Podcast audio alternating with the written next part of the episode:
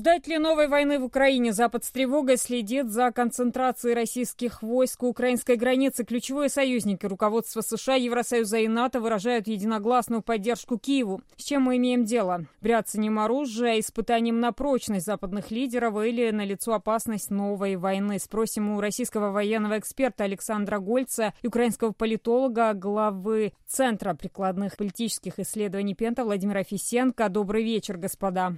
Добрый вечер. Господин Гольц, э, это такое устрашающее представление или действительно подготовка к полноценной наступательной операции, такой большой войне? Понимаете, штука в том, что предложенные вами возможности не являются противоречащими друг другу. Я думаю, что перед нами акция устрашения, которая при неблагоприятных обстоятельствах может перерасти в войну. Более или менее очевидно, что вот буквально в последние месяцы отношения России и стран Запада зашли в тупик. Совершенно очевидно, что у России нет средства давления на США и западноевропейские государства. Нечем торговаться. Похоже, что в качестве предмета торговли э, избрана возможность начала серьезных боевых действий на территории Украины. Проблема заключается в том, что война от, серьезно отличается от, например, математических формул или от игры в шахматы где фигуры ходят строго определенным образом.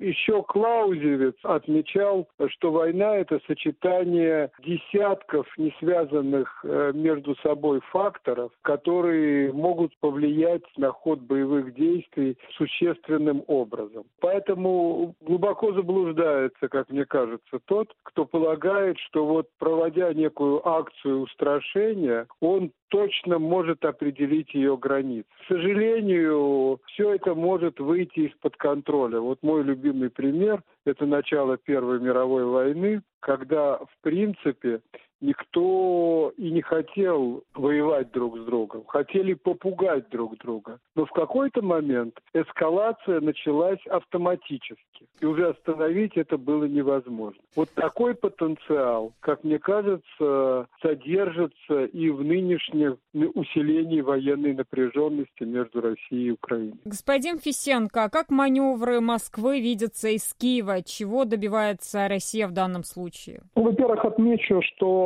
эскалация военных действий на Донбассе, именно на Донбассе, началась еще во второй половине января. И, похоже, это стало реакцией Москвы на тупик в переговорном процессе. И, э, как и раньше несколько раз, Москва стала оказывать на Киев и на западных переговорщиков э, военное давление, ну, то есть э, угрожая новой эскалацией. Нечто подобное уже происходило, причем неоднократно. Учения возле наших границ проходят ежегодно.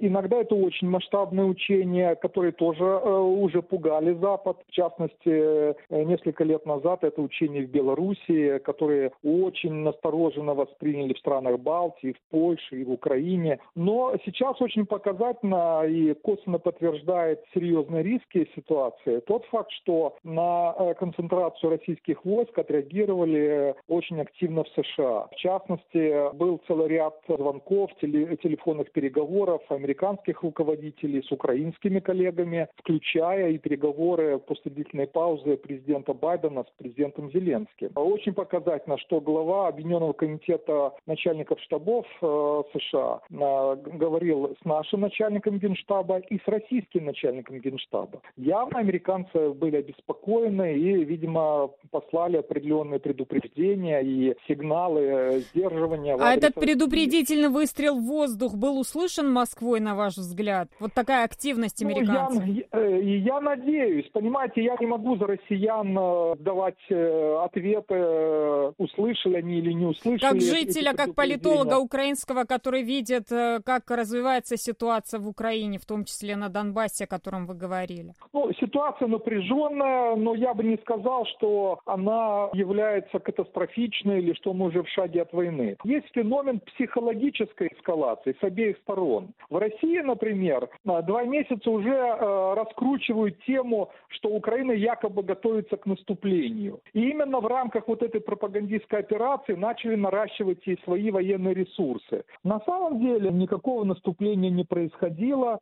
но, э, возможно, или для того, чтобы подкрепить этот тезис, или для того, чтобы, знаете, э, сами придумали и сами же испугались, начали наращивать россияне военную группировку на украинской границе.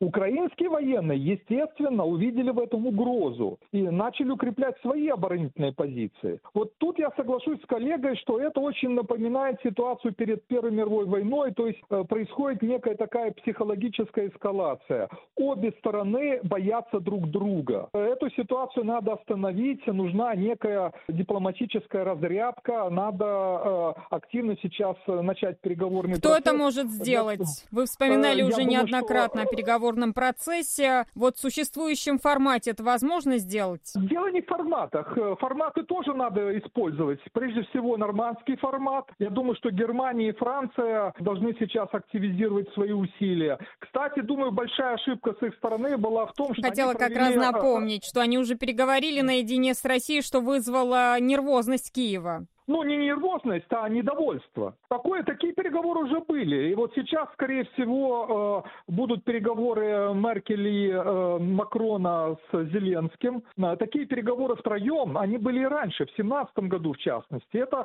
признак кризиса в переговорном процессе. Как раз это показывает, что Москва хочет показать свое недовольство, раздражение и свое даже агрессивное отношение к президенту Зеленскому. Это очень заметно. Но Э, так или иначе надо снимать напряженность, и думаю, что как раз Россия должна это сделать, э, отведя э, свои войска от украинской границы, иначе действительно и Украина вынуждена будет готовиться к возможной атаке. Так что риски есть, но все-таки я думаю, что ситуация не такая угрожающая, как она была в 2014 году или в начале 2015 года. Господин Гольц, а действительно ли ситуация принципиально отличается от того, что было в 2014 году, на лицо учения, как говорят российские власти, или что-то большее? Послушайте, любые учения – это идеальная форма для того, чтобы обеспечить концентрацию войск, которые нужны для ведения войны. Но я просто напомню, что в 2014 году, 26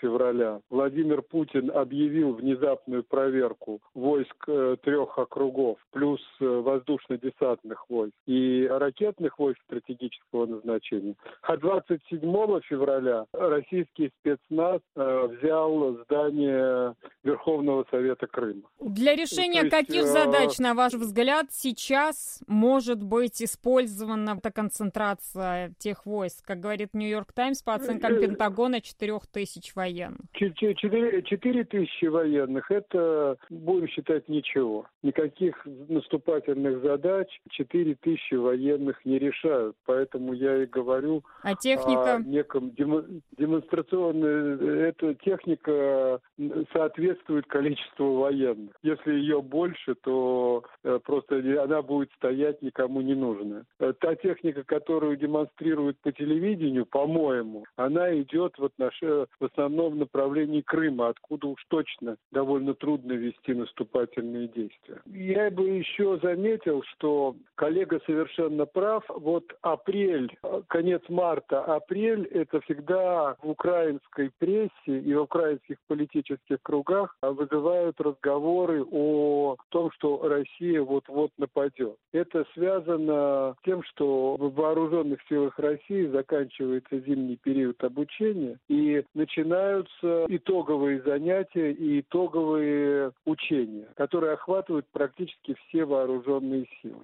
Но опять-таки повторю, при желании именно эти учения можно использовать для концентрации войск. Будем откровенны откровенно. На сегодняшний день мы не знаем, что существует в голове у российских начальников. Можно повернуть и так, и это. Более или менее очевидно, что есть желание попугать. А вот чем это желание закончится, сказать на сегодняшний день практически невозможно. Господин Фисенко, вы вспоминали нормандский формат. В Белом доме другой хозяин. У Байдена другая политика, более жесткая по отношению к России, к Кремлю. А может ли Украина, президент Зеленский, настаивать, например, на расширении нормандской четверки и включить туда Соединенные Штаты? Украинская сторона не просто может, она такие сигналы уже посылает э, в адрес Байдена, и об этом Зеленский говорил э, в интервью ряду американских СМИ. Эта тема поднимается и в переговорах э, с официальными представителями США, в частности, с госсекретарем США, и с министром обороны. И думаю, что и в переговорах с Байденом, вот, которые несколько дней назад состоялись, скорее всего, Зеленский этот тезис озвучивал. Другое дело, что э, многие эксперты, в том числе американские, говорят, что это маловероятно. Более вероятен сценарий, что США подключится к переговорному процессу, но так, как это делали и раньше. То есть может быть параллельный канал переговоров, ну как это было, вот Волкер э, Сурков, а еще раньше Нуланд Сурков. Спецпредставители вот имеете в виду? Да, да. Э, ну, либо это будет представитель э, Госдепартамента США, либо спецпредставитель по Украине. Это уже выбор американской стороны. Но косвенно Соединенные Штаты вот сейчас именно уже подключились к таким переговорам по украинскому вопросу. Вот я приводил пример. Если уже э, руководитель э, Объединенного комитета начальников штабов американский связывается с коллегой и в Украине, и в России, это уже тоже формат переговоров между военными, который направлен на то, чтобы снизить напряженность. Но я думаю, что в ближайшие месяцы в той или иной форме Соединенные Штаты более активно подключатся к переговорному процессу. И тут дело не в формате, а в сути. Главное, чтобы они включились в переговорный процесс. Москва согласится на это? Э, ну, э, если речь идет о формате переговоров, то э, вряд ли э, Москва будет в восторге, э, э, потому что тут важен баланс. Россияне хотят с американцами говорить отдельно. Их устраивает как формальные посредники Германия и Франция. Если же, допустим, Соединенные Штаты э, как бы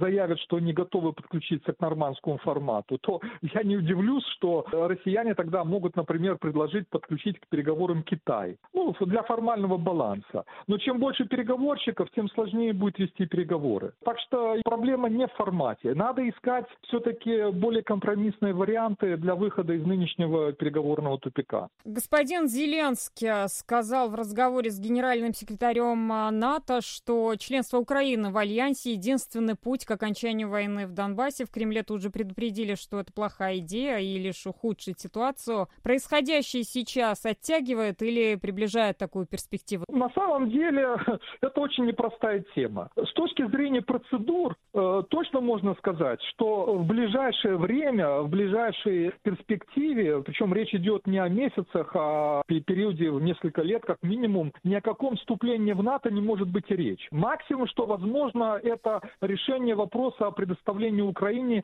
плана действий по членству в НАТО. Так называемый Membership Action Plan, э, ну или ПДЧ по-русски. Вот это возможно теоретически. И наверняка эта тема будет обсуждаться вот в ближайшей перспективе. Но для этого необходимо согласие европейских партнеров по НАТО. В свое время, в 2008 году, Германия и Франция заблокировали предоставление Украине и Грузии вот этого плана действий э, по членству в НАТО. Здесь нет простого решения. Я думаю, что вряд ли будет какая-то ускоренная процедура включения Украины в состав НАТО. Пока конфликт продолжается, Украина от таких э, намерений не откажется. Хотя и из-за этого же конфликта и реализовать э, членство в НАТО будет крайне сложно. Господин Гольц, э, как говорил господин Фисенко, действительно Москва может обвинить, например, Украину, что украинцы хотят перевернуть этот переговорный стол. Владимир Путин при переговорах с Макроном и Меркель уже говорил, что настаивает на выполнении Киевом Минских соглашений. А буквально вчера заявил Киев, что не поедет в Минск для переговоров по трехсторонней контактной группе в Донбассе.